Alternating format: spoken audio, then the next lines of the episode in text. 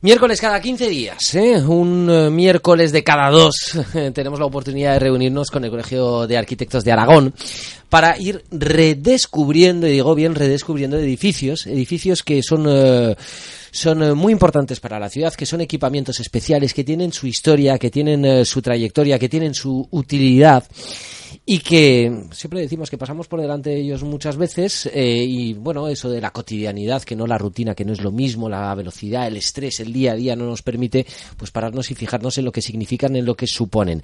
Para eso precisamente eh, tenemos la oportunidad de, hablar de ellos con el Colegio de Arquitectos. Recuerden, eh, hemos tenido la oportunidad de analizar el, Rincón de Goya, hemos tenido la oportunidad de analizar el Centro Cívico de Delicias. La Biblioteca de Aragón. La Biblioteca de Aragón, efectivamente. La Guardería de Valdespartera. La Guardería de Valdespartera, el más reciente de esos edificios, ¿verdad?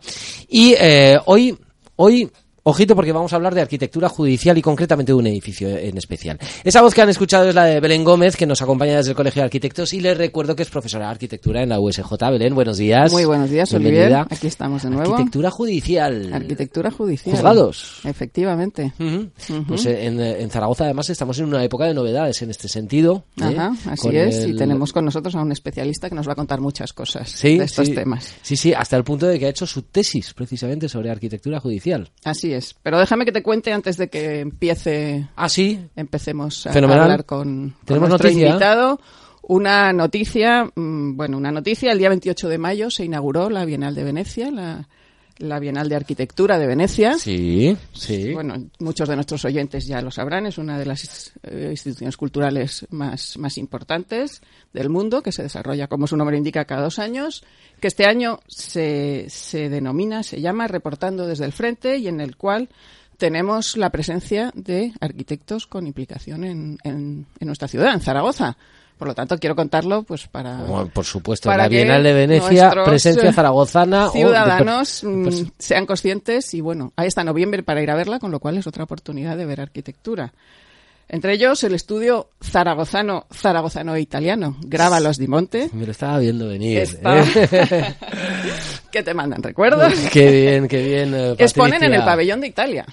Qué bien. Y exponen el trabajo de Esto no es un solar que se estuvo desarrollando durante unos años aquí en, Zaragoza y que casi todos los ciudadanos conocen y que, y que en, el, en el pabellón definen como esa arquitectura participativa e inteligente que nos permite imaginar un futuro mejor. Ahí es nada, todo lo que dicen de ellos.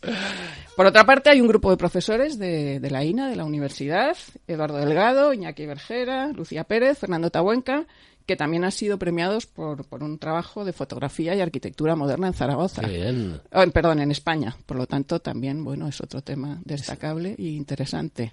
Esa relación entre la, arquitectura como difusión, la, fotografía como difusión de la arquitectura. Y por último, un grupo de jóvenes arquitectos, Lucía Andreu, arquitecta zaragozana, junto con Clara González y Ramón de la Cuesta, que han sido seleccionados para el pabellón de España por un tema de investigación que se denomina United Territories of Finland, que plantea lo que es el hilo conductor del pabellón de España, que es qué pasa con todo lo que se ha quedado a medias en la crisis. Bueno, hay un oh. estudio oh. teórico y de propuestas sobre todo lo que ha sido estos últimos años y esos trabajos a medias y cómo poder plantear una vida nueva para todo aquello.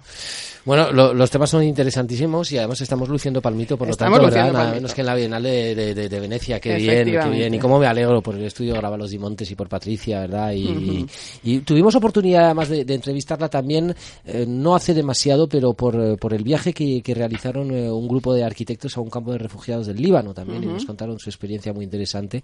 Y, aparte, pues, pues me alegro a nivel personal por esa relación que, que tengo con Patricia. Fenomenal.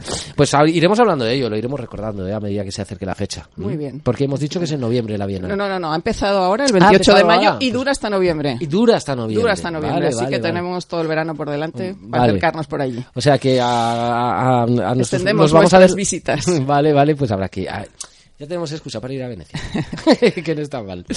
Y dicho todo esto, vamos a dar paso a nuestro invitado. A nuestro invitado, efectivamente, eh, cuyo nombre es Sergio, Sebastián. Es arquitecto, es profesor de la ENA y es un especialista y un estudioso de la arquitectura judicial en Aragón, por lo que mm, pues decidí y él se prestó y le doy las gracias en venir a hablar de un edificio, el edificio de los juzgados de Zaragoza, que está en la Plaza del Pilar. Sergio, ¿qué tal? Muy buenos días y bienvenido.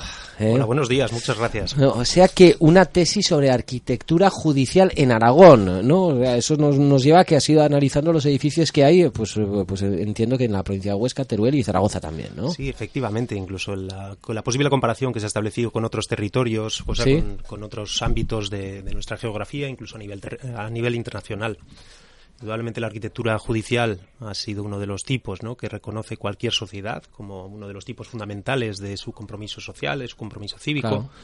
Es uno de los elementos o de los edificios públicos, es casi por antonomasia, ¿no? y que se ha reproducido a lo largo de la historia y la verdad es que no se ha no se ha analizado con suficiente detalle o en profundidad y sí que parecía un buen momento plantearlo y bueno pues por motivos profesionales tenía una cierta cercanía con, con la arquitectura judicial y más en Aragón y, y ha sido una oportunidad fabulosa la cual además todo el Departamento de Justicia me ha, prestado su ayuda, el Ministerio, o sea que ha sido una tesis en este sentido que ha salido rodada. Sergio se define en su página web como un hombre de justicia. Ah, bueno, eso está muy bien, ¿eh? ¿Eh? Y además arquitecto. eso está muy bien. Eh, y, en esto que mm, llega Belén y te propone hablar precisamente de un edificio que, que, tiene una larga trayectoria y se, entiendo yo que se, se, se ideó, se construyó, se preparó para ser, por lo tanto, un edificio judicial los juzgados, pero que a día de hoy pues ya no lo es. De hecho, pues es un edificio Belén que, que, a día de hoy está vacío. Está vacío, sí, sí. Bueno, en el mm, corazón de, la ciudad. Hay dos fases de, esa, digamos, arquitectura judicial de la Plaza del Pilar, ¿no, Sergio? Uno primero. Que... Efectivamente, quizás es la primera mentira que podríamos desmentir de este, de este magnífico edificio eh, siempre se atribuye la autoría a Alejandro de la Sota, ¿no? Como mm, realmente la autoría de Alejandro de la Sota es de la ampliación del edificio trasero, pero no hay que olvidar que eh, los hermanos Robio, Regino y José hicieron un edificio absolutamente fabuloso eh, como telón de fondo de la Plaza del Pilar. Es casi integrado dentro de esa magnífica operación que hicieron en la avenida de la Plaza del Pilar en 1937. Dentro de ese, de ese contexto, pues ellos plantearon la aparición de una serie de hitos, como eran la basílica, el aseo, el ayuntamiento y una serie de edificios, vamos a decir, eh, de una presencia más neutra, más discreta quizá. Efectivamente efectivamente. Quizá alejada de la, a lo mejor de la postura pues más contemporánea de los grandes iconos de los grandes hitos que como casi pabellones de feria pues compiten en un mismo espacio. Realmente ahí había que asumir que había unos edificios que eran representativos y otros que construían un, telón de fondo. En cualquier caso lo singular es que ese edificio de los juzgados del Pilar se instaló precisamente en ese nuevo gran foro ¿no? que se construye en la ciudad de Zaragoza en ese foro cívico que se construye ahí incluso por similitud con el foro romano. Los antiguos, la antigua basílica de la antigua basílica zaragozana estaba precisamente emplazada donde está ahora el, el edificio del Palacio Arzobispal, ¿no? Y posteriormente este edificio de los Borovios del año 65, se inaugura en el año 65, 25 años más tarde le encargan a Alejandro de la Sota ya en etapa democrática. Esta es una lectura también muy interesante, cómo evoluciona el edificio desde un periodo franquista o el periodo de la dictadura a un periodo ya democrático. Hay unos cambios en la fisonomía, en la simbología, en toda la representatividad de lo que es la Incluso justicia. en la funcionalidad. Por supuesto, por supuesto. Es una justicia mucho más cercana al la administración se acerca al administrado, la justicia es un, tiene, tiene, un sentido ya demasiado público, entonces todo eso se traduce directamente, se implica en la arquitectura. Entonces Alejandro de la Sota en el año 85 eh, amplía los edificios, un, proyecto que se desarrolló durante seis años, ya era un arquitecto era muy mayor. Era muy mayor, era muy mayor, sí. no recuerdo ahora, pero... 60 años. 60 años, es una obra casi final de su trayectoria. De la Sota fue un arquitecto con una presencia eh, pequeña pero constante y, estupenda, maravillosa en sus en sus obras y, y bueno, esto es un poco el culmen. Deciros que de la Sota también fue el maestro de esos arquitectos que hicieron en Zaragoza la Biblioteca de Aragón. Ah, un poco hilamos ahí unos temas con otros. Ajá. Y a De la Sota le dan un solar, un espacio mm, pues complicado, como tantas veces decimos, una zona trasera y degradada. Muy, muy, muy complicado. O sea, realmente se trataba de... O sea, en aquel momento esa zona precisamente necesitaba una intervención también a nivel urbanístico, ¿no? Para el centro de la ciudad, ¿no? Eh, revitalizar quizá de alguna forma o no. Sí, bueno, eh, a ver, lo que sucede realmente es que la, llegada de la etapa democrática Em, lo que produce es una ampliación de la justicia en todos sus sentidos, eh, generación de nuevos juzgados, eh, muchos más asuntos que tratar. Los edificios tienen que crecer. ¿Dónde crece este edificio de los juzgados que teníamos ahora como una única crujía, un edificio fachada que se asomaba a la Plaza del Pilar? La, parte trasera. La parte trasera, una serie de solares vacíos ya, eh, la calle Danzas, la calle una Convertidos, Prudencio. predicadores, en una situación bastante compleja. Entonces, realmente la dificultad de esta ampliación que hace Sota es cómo introducir 25.000 metros cuadrados de edificio en el tejido urbano y menudo de la ciudad histórica. O sea, le pedían 25.000 25 mm, metros cuadrados más. Efectivamente. Bueno, le, pedían triplicar la superficie del edificio de los Borovio. Eh, o sea, no era un ejercicio sencillo. Y todo eso, además, integrándolo en un tejido histórico. Es decir, ya no es un edificio que asome a la Plaza del Pilar, sino que se integra en la parte trasera. El edificio de los Borovio tenía dos caras, la cara delantera perfectamente integrada como telón de esta escena que hemos comentado, y una parte trasera donde ellos despliegan su repertorio racional, ¿no? Con estos grandes huecos rasgados de vidrio primalit, ¿no? Un poco la, misma situación que en la Confederación Hidrográfica del Ebro, otro fabuloso edificio que tenemos aquí en Zaragoza, ¿no? Eh, pero claro, no plantea una sutura con el tejido trasero. Y es Sota el que resuelve esa, ese punto de unión, esa, esa articulación, eh, de forma absolutamente magistral. O sea, yo creo que esa es la segunda gran mentira de este edificio, que siempre se ha en clave de ruptura, podríamos decir, ¿no, Belén? con el tejido circundante y, sin embargo, es un edificio que se integra perfectamente en el, en que tiene esa presencia dialogante, callada y sensata a la vez con, con todo el, ese entorno que le rodea. Entonces, cambiando los materiales, cambiando la escala, cambiando el uso, cambiándolo prácticamente todo. Claro, es que nada tiene que... Ahora, claro, yo mientras eh, estáis hablando y contándonoslo, yo estoy pensando en la, en la, fachada delantera de los juzgados, ¿no? Y pensando en la parte trasera, y es verdad que no tiene nada que ver una cosa con otra, ¿no? Y sin embargo tiene mucho que ver, no tiene nada que ver y tiene todo que ver. O sea, realmente esa es la magia de este... Me gusta llamarle el gran mago de la arquitectura eh, española, ¿no? El, cómo es capaz, incluso en un momento en el que él estaba obsesionado en la construcción de grandes cajas, cajas únicas que resolvían todo, cómo es capaz de disgregar esa caja en pequeños volúmenes que de forma fragmentaria se integran en el resto del casco histórico y que construyen además una especie de envolvente a un patio interior, que va a ser ese gran remanso, esa sala de pasos perdidos, este lugar nuevo que se inventa para la ciudad de Zaragoza. ¿no? Entonces, la escala a la que reduce esos volúmenes es perfectamente eh, semejante a la escala de los edificios circundantes, pero además les traslada la geometría del volumen principal, es decir, con lo cual no está renunciando tampoco a su condición de ser el gran edificio público que se asoma a la Plaza del Pilar. Es decir, lo que hace Sota es em, una operación magistral de reunir dos naturalezas absolutamente distintas. Estamos hablando de dos edificios de dos lenguajes, pues casi em, no opuestos, pero muy, muy, muy diferentes reunir esas dos naturalezas distintas en un nuevo conjunto que además tiene la voluntad de integrarse en el espacio histórico de la ciudad, ¿no? Entonces, em, yo creo que en ese sentido, desde este punto de vista, eh, a mí me ha gustado hacer el análisis del edificio. Eh, quizá una primera aproximación puede parecer todo lo contrario, ¿no? Puede parecer un edificio a lo mejor eh, duro, frío, austero, ¿no? Y sin embargo, la propia tonalidad del color el color de la patata que llamaba Alejandro de la Sota. de los colores de la patata. Sí, yo no sé si las patatas tienen ese color, pero sí que lo decía. Sí, decía que Zaragoza tenía... Tenía el color de la piel de la patata. Y es un poco esa, el ladrillo de réjola, ¿no? que, aparece en, el, ah, claro, el ladrillo mismo es, ladrillo de réjola zaragozano. Eso, eso, a ver, para los profanos. bueno, la réjola es un, tipo de ladrillo, ¿no? Que tiene una medida, me parece que son un pie y medio, unos 36, 37 centímetros, por unos 12, muy característico por el tono que tiene. O sea, toda la arquitectura que tenemos civil, oficial en Zaragoza, la podemos Desde el Renacimiento hasta, pues eso, hasta esa época de posguerra. Sí. es la arquitectura de ladrillo y... y eh, lo estamos viendo desde fuera, pero y por dentro eh, esa, esa, adaptación necesaria, porque estamos hablando de un edificio que tiene que ser especialmente funcional, ¿no?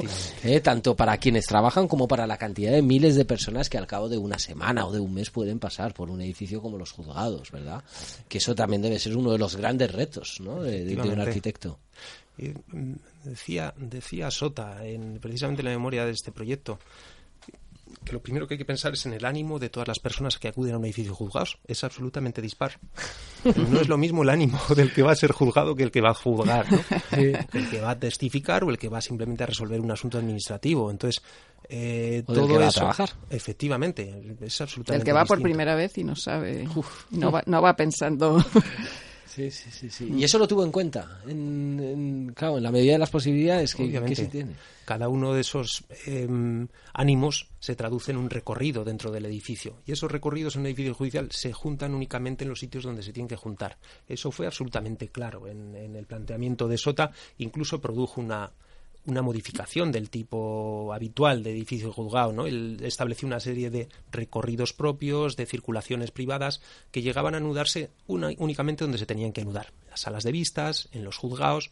Es decir, proporcionaba una serie de, de- mecanismos funcionales absolutamente interesantes y eficaces que permitían pues que el detenido nunca se cruzase con el magistrado, con el testigo, con el entonces eh, Y todo eso lo tiene en cuenta el arquitecto. absolutamente, o sea, Bueno, es- hay una colección de croquis muy bonito que, que se pueden incluso ver. Hay una fundación, la Fundación Alejandro de la Sota, que se puede consultar en internet Sí. y en la que se ve esos croquis en los que efectivamente anuda y, y- y grafía con su lápiz esos recorridos, esos espacios, esos.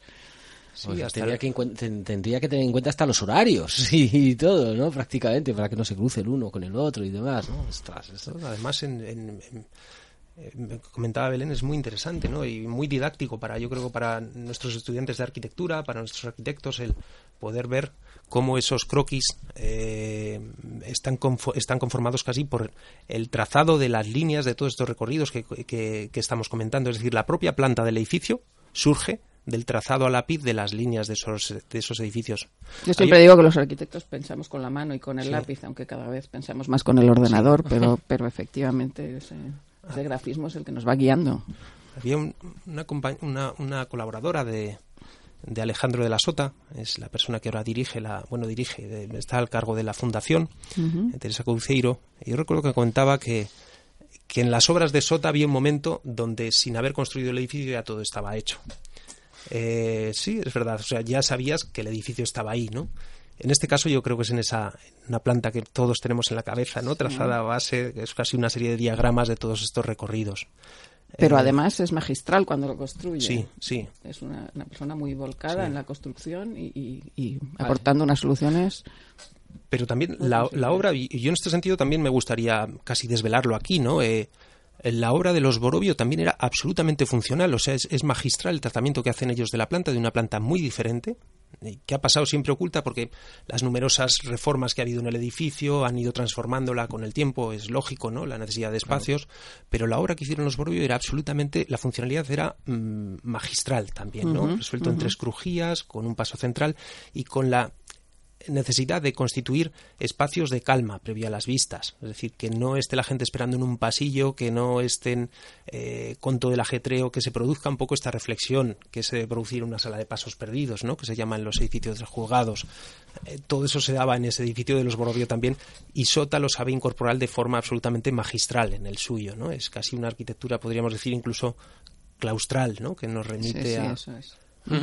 Eh, y en- y entiendo especialmente a tener en cuenta ¿no? el, el- el respeto, por lo tanto, y el reto que es para un arquitecto del nivel de la SOTA, pero, por ejemplo, de, de- de reinterpretar y reaprovechar también con el máximo de los respetos la obra y el trabajo de, de- de otros De arquitectos otros como grandes profesionales. Eso también hay que valorarlo. Sí, sí, ¿no? sí. Sobre los Borovio tendremos que dedicar un monográfico en algún momento. Sí, ya me lo, me lo supongo. Eh, bueno, eh, ya estamos en una época en la que en muchas ciudades de España y, y demás, eh, y, Zaragoza es una de ellas, precisamente en las que pues llegan las, las llamadas ciudades de la justicia, ¿no? Em, em, hemos, eh, no- nos hemos quedado con lo bueno de, de- de esos arquitectos míticos como de los que estamos hablando en estas nuevas construcciones. Ya sé que no es, estamos hablando de los juzgados de la Plaza del Pilar, pero por saber simplemente si, si hemos aprovechado lo bueno, ¿no? ¿Qué opináis? Eh, Pues, mm, bueno, indudablemente yo, yo creo No me que- refiero solo a Zaragoza en concreto, digo en general, sí, ¿eh? sí. Estamos asistiendo a un cambio, es obvio, un cambio de paradigma, ¿no? De lo que representa la arquitectura judicial, eh, siempre vinculada a los a los principales espacios públicos de la ciudad, a los espacios más céntricos, ¿no? Y ahora precisamente lo que se busca es esta, vamos a decir, dis- dispersión o salida de, de la ciudad, ¿no? Eh, obviamente Zaragoza sigue el ejemplo de otras tantas ciudades, de Valencia, de Madrid, de Barcelona, Em, Porque en muchas ciudades lo que iba pasando es que al final no había manera de que todo las oficinas judiciales, los departamentos pudieran estar dentro de un edificio. Seguía habiendo otras eh, zonas dispersas. Pues bueno, se toma la decisión de trasladar todo, excepto la audiencia, digamos. Mm, se trata de, generar un mejor servicio al ciudadano, reuniendo todos los servicios que están dispersos en la ciudad en un único equipamiento. Se da la paradoja de que ese equipamiento está alejado de la ciudad. Entonces, eh, esa cercanía al ciudadano, eh, en contraprestación, pues tiene esta lejanía física. ¿no? Entonces, ahí hay un tema que puede ser muy interesante de cara a la arquitectura. Sí que es cierto que en Aragón, en Zaragoza concretamente, el modelo que se ha empleado es un modelo mixto, intermedio, donde los grandes edificios representativos, el Tribunal Superior se sigue manteniendo en el Palacio de los Luna, la audiencia provincial en el edificio que se empleó en la parte trasera. Es decir, en Aragón seguimos manteniendo todavía un modelo mixto donde los juzgados unipersonales van fuera de la ciudad, pero los órganos más representativos, las altas instancias, se mantienen en el corazón, manteniendo la vida en el centro, que yo creo que es necesaria, ¿no? El caso es que los, los juzgados están vacíos. Pues ahora mismo, ese maravilloso edificio con eh, primero los hermanos Borovio y el señor de la Sota, eh, posteriormente como, como arquitectos hacedores, si se me permite la expresión. Bueno, pues el, devenir de los tiempos hace que a día de hoy tengamos ese edificio vacío, estar está, eh, pero vacío. Si esto fuera una tertulia con responsables municipales y demás, preguntaría, bueno, ¿y ahora qué? ¿Qué vamos a hacer con eso? yo supongo que ideas habrá y demás. se lo preguntaría a ellos. bueno, te dejamos esa encomienda que se lo preguntes. Nosotros no lo sabemos, pero, pero en cualquier caso yo creo que no podemos permitirnos que este edificio se degrade, porque eh, desaparezca. Una pregunta sí puedo hacer a los arquitectos. ¿Qué pasa con el edificio cuando mm, no tiene vida, cuando no se utiliza? Que su degradación es exponencial, yo creo. No sé qué piensas. Pues, digamos, ¿no? Pues si no hay erosiones y tal cual, pero tampoco hay mantenimiento, ¿no? Efectivamente. O sea que... indudablemente también es un no deja de ser una cuestión un poco pues, casi insolente, ¿no? En el centro de la ciudad mantener un equipamiento como este.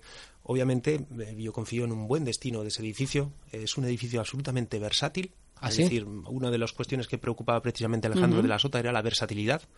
Por todo aquello de lo imprevisible que pueda tener el futuro, él plantea un edificio muy versátil y estoy seguro que va a tener, sí, va a tener un destino fabuloso. Estoy convencido. y además puede ser múltiple, es decir, no es un edificio que únicamente tenga que ser un edificio de juzgado, sino que puede ser muchas más cosas.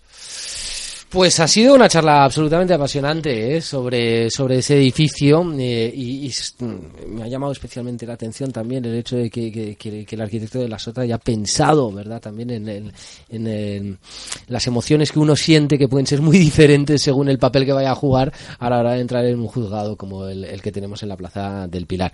Una tesis, desde luego, que debe ser interesantísima ¿eh? de, de, estudiar y leer, la de Sergio, ¿verdad, Belén? Yo creo que nos seguirá contando cosas otras veces. Fenomenal, fenomenal.